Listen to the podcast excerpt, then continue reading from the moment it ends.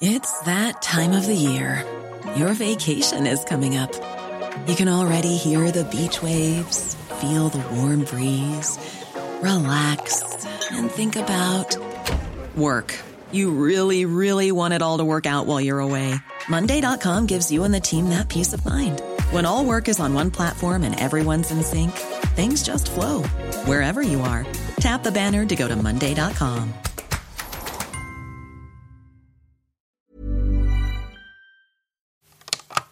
Il y a comment dire sur Nordal le Landais, il y a tout un, un côté euh, face cachée en fait qui peut quelque part intriguer euh, chez ce personnage. Et ce qui peut dérouter, c'est qu'il a une apparence euh, tout à fait normale et qu'on a réellement l'impression qu'il a deux facettes, deux personnalités. Bonjour, c'est Anne-Laetitia Béraud. Bienvenue dans Minute Papillon, un podcast original de 20 minutes. Le 18 février 2022, Nordal Lelandais a été condamné par la cour d'assises de l'Isère à la réclusion criminelle à perpétuité, assortie d'une période de sûreté de 22 ans pour le meurtre de Maëlys des. L'enfant avait disparu en août 2017 au cours d'une soirée de mariage dans l'Isère. Pendant son procès, l'ancien militaire de 39 ans, déjà condamné en mai 2021 pour le meurtre du caporal Arthur Noyer, a fini par reconnaître avoir volontairement enlevé et tué la petite fille. S'il a reconnu ses penchants pédophiles, il a toujours nié farouchement tout mobile sexuel au sujet de Maëlys. Il a affirmé que sa mort était accidentelle. L'état trop dégradé du corps de la fillette, retrouvé six mois après les faits, n'a pas permis d'apporter de réponse à ce sujet et il a été impossible, durant le procès, d'y voir plus clair sur ce point essentiel. Thibaut Chevillard, Caroline Girardon sont journalistes à 20 minutes et ils racontent dans cet épisode de Minute Papillon les silences, les mensonges, le revirement spectaculaire de Nordal Lelandais durant ces trois semaines de procès. Thibaut Chevillard est journaliste au service police-justice à la rédaction de Paris, Caroline Girardon, journaliste à la rédaction de 20 minutes à Lyon. Quand s'ouvre le procès de Nordal Lelandais le 31 janvier 2022, est-ce que Nordal Lelandais est un accusé particulier, extraordinaire? Alors des criminels de sa trempe, hein, il y en a déjà eu, il y en aura toujours, hein, évidemment, comme ça on pense à Michel Fourniret, on pense à Marc Dutroux en Belgique, mais ça arrive pas si souvent que ça. C'est-à-dire qu'un procès euh, comme celui qui s'est tenu euh, à Grenoble, il n'y en a pas non plus tous les ans. Les gens qui, qui mentent jusqu'au bout, c'est un peu le, propre d'un procès. C'est-à-dire qu'on ne peut pas reprocher à un accusé de, de, mentir pour se, pour se défendre. Le, on n'est pas aux États-Unis où euh, le parjure est interdit et, peut même être sanctionné. Enfin, en France, on a le droit de mentir pour se défendre. Ce qui est particulier chez, chez Nordal Lelandais, c'est que on a l'impression que ça va au-delà d'une stratégie de défense. On a l'impression que finalement le mensonge est, ancré en lui. Pour lui, mentir, c'est une question de survie, c'est euh, c'est éviter de se retrouver en prison, mais aussi éviter de s'effondrer, de s'avouer la vérité, de comprendre que oui, euh, c'est un criminel qui a peut-être même abusé sexuellement de cette fillette. En tout cas, il a abusé sexuellement de deux petites cousines.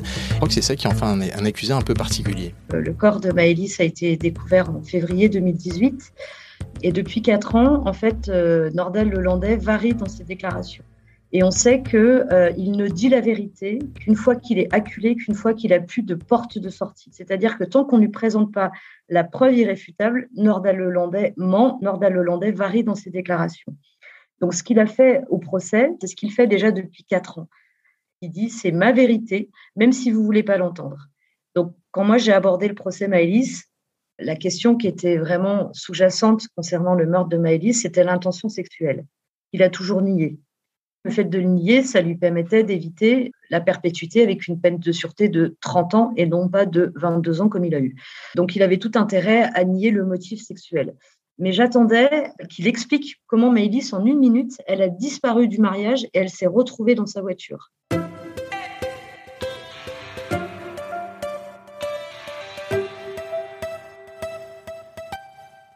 Dixième jour de son procès, le vendredi 11 février, Nordal Lelandais admet avoir finalement enlevé et volontairement tué Maëlys. Jusqu'alors, il a nié catégoriquement avoir voulu lui donner la mort. Coup de théâtre pour Thibaut Chevillard qui suit cette semaine le procès. Il nous a désarçonné car la présidente l'a interrogé sur les faits. Tout au long de l'après-midi, il n'a fait que répéter ce qu'il a toujours dit tout au long de l'instruction, ou du moins tout ce qu'il a toujours raconté à partir du moment où la petite Maëlys a été découverte dans la montagne, à savoir que elle est montée volontairement dans sa voiture, qu'il l'a tapée après avoir eu une hallucination et, et après avoir vu ce, ce militaire qu'il avait tué quelques mois plus tôt. On sait que ce qu'il dit n'est pas vrai. Donc la journée s'est passée comme elle devait se passer. On, ne s'attendait à rien d'autre de sa part. Et comme beaucoup de journalistes parisiens, je suis rentré en prenant le, dernier train le vendredi soir, alors que l'audience était sur le point de se terminer. Nordal Hollandais était interrogé par les avocats des parties civiles. Il continuait euh, de nier avoir enlevé volontairement cette fillette. Il continuait de, nier avoir tué volontairement cette fillette. Euh, soudain, je, reçois un message de la rédaction à Paris qui me demande euh, si j'ai vu la dépêche AFP qui venait d'être d'être publiée. Sur le coup, je ne comprends pas exactement de quoi il s'agit. Et on me dit, Nordal Hollandais est passé aux aveux. On avait un groupe WhatsApp avec d'autres journalistes présents sur place, euh, qui étaient encore d'ailleurs dans, la salle d'audience, et on commence à nous dire que oui, il a avoué les faits, mais sans les avouer. La situation était, euh, assez troublante. Je, pense que j'étais un, peu livide parce que quand vous êtes journaliste et que vous couvrez un procès, évidemment, vous, voulez être là euh, pour les grands moments du procès. Et, là, on est tous partis en se disant, il ne se passera plus rien. On a des horaires de bouclage, on doit envoyer un papier assez tôt, enfin, ou pas trop tard du moins pour qu'il puisse être dans le journal du lendemain. Donc, ça nous arrive tous de finir un papier avant la fin de l'audience. Hein. Voilà, ça n'a rien de nouveau. Mais là, euh, les aveux du vendredi soir, 20h15, en fin d'audience, on ne s'y attendait pas du tout. Et surtout, on, on ne comprenait pas exactement ce qu'il avait avoué. Il a simplement répondu à son avocat que oui, effectivement, il avait tué volontairement Maëlys et que oui, il l'avait euh, enlevé. Ce qui était d'autant plus frustrant, c'est que la présidente n'a pas décidé de continuer son interrogatoire, c'est-à-dire de, lui demander de préciser en quoi, lorsqu'il a dit oui, j'ai enlevé volontairement cette, cette fillette. Jusqu'à présent, il avait euh, effectivement euh, jamais reconnu les faits qui lui étaient reprochés, il avait toujours cherché à les minimiser. Il faut savoir que ça arrive après un long après-midi d'interrogatoire. Je crois que 5 ou 6 heures d'interrogatoire, ça arrive à la toute fin, effectivement, quand son avocat lui dit euh, Nordal, est-ce que tu as conscience que faire monter une petite fille dans ta voiture à 3 heures du matin, c'est un enlèvement? Et là, il répond oui. Est-ce que euh, tu as conscience qu'on ne peut pas parler de, mort involontaire? Il répond oui. Et à la fin, il finit par dire Je reconnais euh, l'intégralité des faits qui me sont reprochés. Euh, c'est une surprise. Plus personne l'attend, surtout pendant 5 heures. Il dit rien il lâche rien. Donc là, euh, voilà, c'est 20h15. J'ai vu l'alerte AFP comme tout le monde. Et là, j'ai bondi de ma chaise en me disant, eh mince, je n'y suis pas. je n'y suis pas pour entendre ça. Mais j'y retourne lundi et j'espère que lundi, il va en dire davantage. Eh bien, lundi, il n'a rien dit de plus, voire il a cherché à rétro-pédaler. C'est-à-dire que lundi matin, tout de suite, il a commencé à dire, quand il a été euh, repris par la présidente sur cette déclaration de, de dernière minute, et tout de suite, il a commencé à dire euh, Oui, mais euh, euh, elle est montée toute seule dans ma voiture. Alors là, la présidente, elle a commencé à s'agacer en disant Attention, monsieur Hollandais, vendredi soir, c'est quand même pas ça que vous avez dit. Il a commencé un peu à chercher à l'embrouiller en disant Si, si, mais elle est quand même montée toute seule dans ma voiture. Donc voilà, la présidente s'est agacée. Et là, il a simplement répondu Je reconnais tous les faits qui me sont reprochés. Donc il l'a redit une deuxième fois, mais il n'a rien ajouté de plus. Aucun détail, aucune explication supplémentaire. Je l'ai interprété au départ comme une stratégie de la défense, à savoir lui extirper des aveux comme ça, alors qu'on les attend plus, après 5-6 euh, heures d'interrogatoire, une journée très longue, très épuisante pour tout le monde. Après coup, maintenant, aujourd'hui, je ne sais pas si c'est le cas. Je ne sais pas si c'était réellement piloté par sa défense. Je ne sais pas si voilà, son avocat, tout simplement, n'a pas lui aussi tenté à son tour euh, de le faire parler, alors que jusqu'à présent, il n'y était pas arrivé. Donc, je ne sais pas aujourd'hui, avec le recul, si c'était réellement une stratégie de la défense ou pas. Qu'est-ce qui interpelle en Nordal Lelandais Il y a quelque chose d'à part, en fait, parce que Nordal Lelandais, quand on le voit au premier abord, comme ça, quand on l'entend s'exprimer devant la cour, il a rarement perdu ses nerfs. Alors, quand il est titillé hein, ou quand on se moque un peu de lui, on voit que l'armure, elle commence à craquer et qu'il commence à s'agacer, qu'il commence à s'énerver, à mal parler, etc. Mais ça reste quand même rare. Euh, la première surprise que moi je l'ai eue, quand je l'ai entendu parler la première fois et quand je l'ai vu la première fois, c'est qu'il a vraiment l'attitude déjà de monsieur tout le monde. C'est pas un rustre, c'est pas l'idiot du village. Et c'est quelqu'un qui parle relativement bien. Alors, je dis pas qu'il a un langage soutenu, mais voilà, c'est quelqu'un qui s'exprime avec facilité. Il y a déjà ce côté qui surprend, euh, parce que des fois, on a pu voir des tueurs d'enfants euh, comme ça euh, à un procès qui n'avaient pas du tout la même attitude et qui étaient beaucoup plus sur la défensive. Lui, il est très dans la maîtrise. Donc ça, déjà, ça interpelle au premier abord parce qu'il y a un décalage entre l'image qu'il présente et les actes qui lui sont reprochés.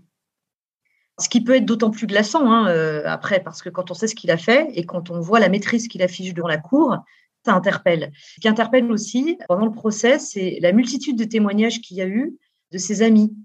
Ses amis décrivaient quand même un gars tout à fait normal, le bon pote de soirée, le protecteur, celui qu'on appelle à 2 heures du matin parce que la voiture, elle tombe en panne, et lui, il va venir vous chercher, en fait, il va venir vous rendre service.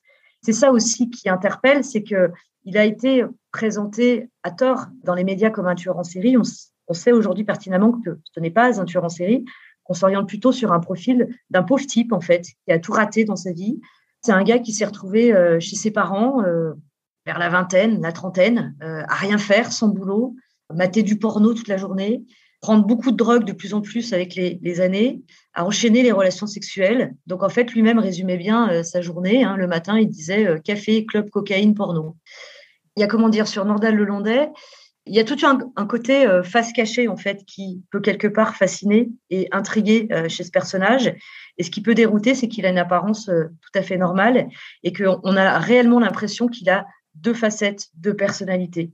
Le gars sympa et puis ce tueur de sang-froid, peut-être finalement qui n'a aucune empathie pour les autres, qui est capable après un meurtre d'avoir une vie tout à fait normale, c'est-à-dire d'avoir une relation sexuelle, de euh, regarder à nouveau du porno euh, quelques heures après seulement avoir tué une petite fille, qui est capable, après avoir tué un homme, d'aller en boîte de nuit le soir avec ses copains comme si de rien n'était, de payer une tournée et de se mettre de la cocaïne dans le nez, danser toute la soirée. C'est ça, je pense qu'il y a ce côté assez effarant que moi, en tout cas, je n'ai pas vu chez d'autres personnes dans d'autres procès aux assises. Quelle place pour le mensonge dans la personnalité de Nordal Lelandais? Ce que je n'avais pas compris au procès Arthur Noyer l'année dernière et ce que j'ai compris à ce procès, c'est que probablement on ne saura jamais la vérité concernant Maëlys, parce que les psychiatres qui sont venus témoigner lors de la troisième semaine euh, du procès ont été formels là-dessus. Nordal Lelandais a été qualifié de psychopathe. Un psychopathe, ça ne change pas. Et un psychopathe, ça n'a pas d'empathie et n'aura jamais d'empathie. Et Nordal Lelandais, aujourd'hui, s'est construit dans une vérité qui est la sienne, dont il ne veut pas sortir parce que psychologiquement, ce serait trop dur pour lui, en fait, de se regarder dans un miroir et d'accepter ce qu'il a fait. Et c'est pour ça qu'on a du mal aussi à lui arracher euh, la vérité, parce que pour lui, il est persuadé lui-même de ce qu'il dit. Admettre la vérité, chez une personne comme Nordal Lelandais, c'est le travail d'une vie. En plus, on n'est pas sûr d'y parvenir. La seule fois où il a dit la vérité, quand on a retrouvé la trace de sang de Maëlys dans le coffre de la voiture et que là, on lui a mis cette preuve irréfutable, il a été obligé d'avouer, il a été obligé d'emmener les enquêteurs sur les lieux où il avait enterré Maëlys, bah, ce jour-là, en fait, il s'est effondré psychiquement et il est allé euh, dans une unité psychiatrique. Il a été interné pendant plusieurs semaines. Les psychiatres nous ont dit, c'est bien la seule fois où il n'a pas simulé, en fait. Donc, les psychiatres nous ont bien expliqué que le fait de, s'arranger avec cette vérité, ça, évite qu'il s'effondre à nouveau psychiquement. Parce que s'il s'effondre psychiquement, bah, effectivement, ça peut être le suicide, ça peut être euh, quelque chose comme ça derrière. Merci à Thibaut Chevillard et Caroline Girardon pour cet entretien. Minute Papillon, c'est le podcast d'actu de 20 minutes que vous retrouvez sur toutes les plateformes d'écoute en ligne. N'hésitez pas à vous abonner, c'est gratuit. Vous retrouverez ainsi notre millier d'épisodes déjà diffusés. Vous pouvez aussi nous évaluer sur votre plateforme de podcast préférée.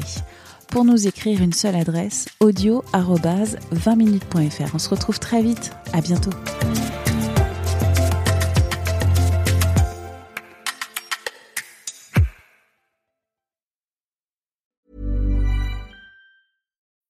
When you need mealtime inspiration, it's worth shopping Kroger, where you'll find over 30,000 mouthwatering choices that excite your inner foodie. And no matter what tasty choice you make, you'll enjoy our everyday low prices, plus extra ways to save, like digital coupons worth over $600 each week. You can also save up to $1 off per gallon at the pump with fuel points. More savings and more inspiring flavors make shopping Kroger worth it every time. Kroger, fresh for everyone. Fuel restrictions apply.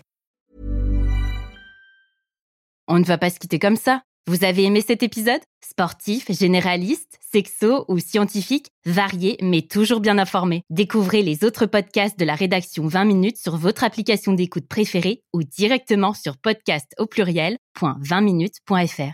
et merci de nous avoir écoutés.